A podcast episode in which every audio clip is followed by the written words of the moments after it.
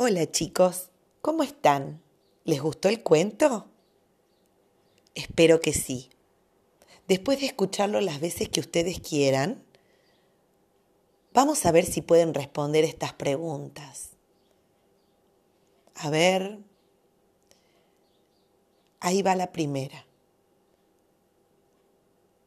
¿Cómo se llamaban los papás de Manuel?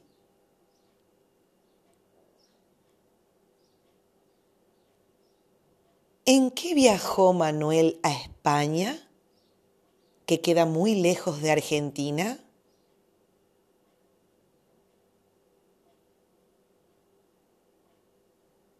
¿Qué creó Manuel Belgrano?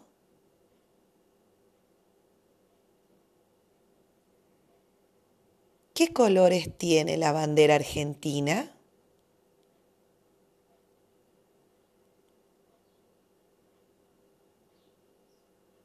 Buenísimo.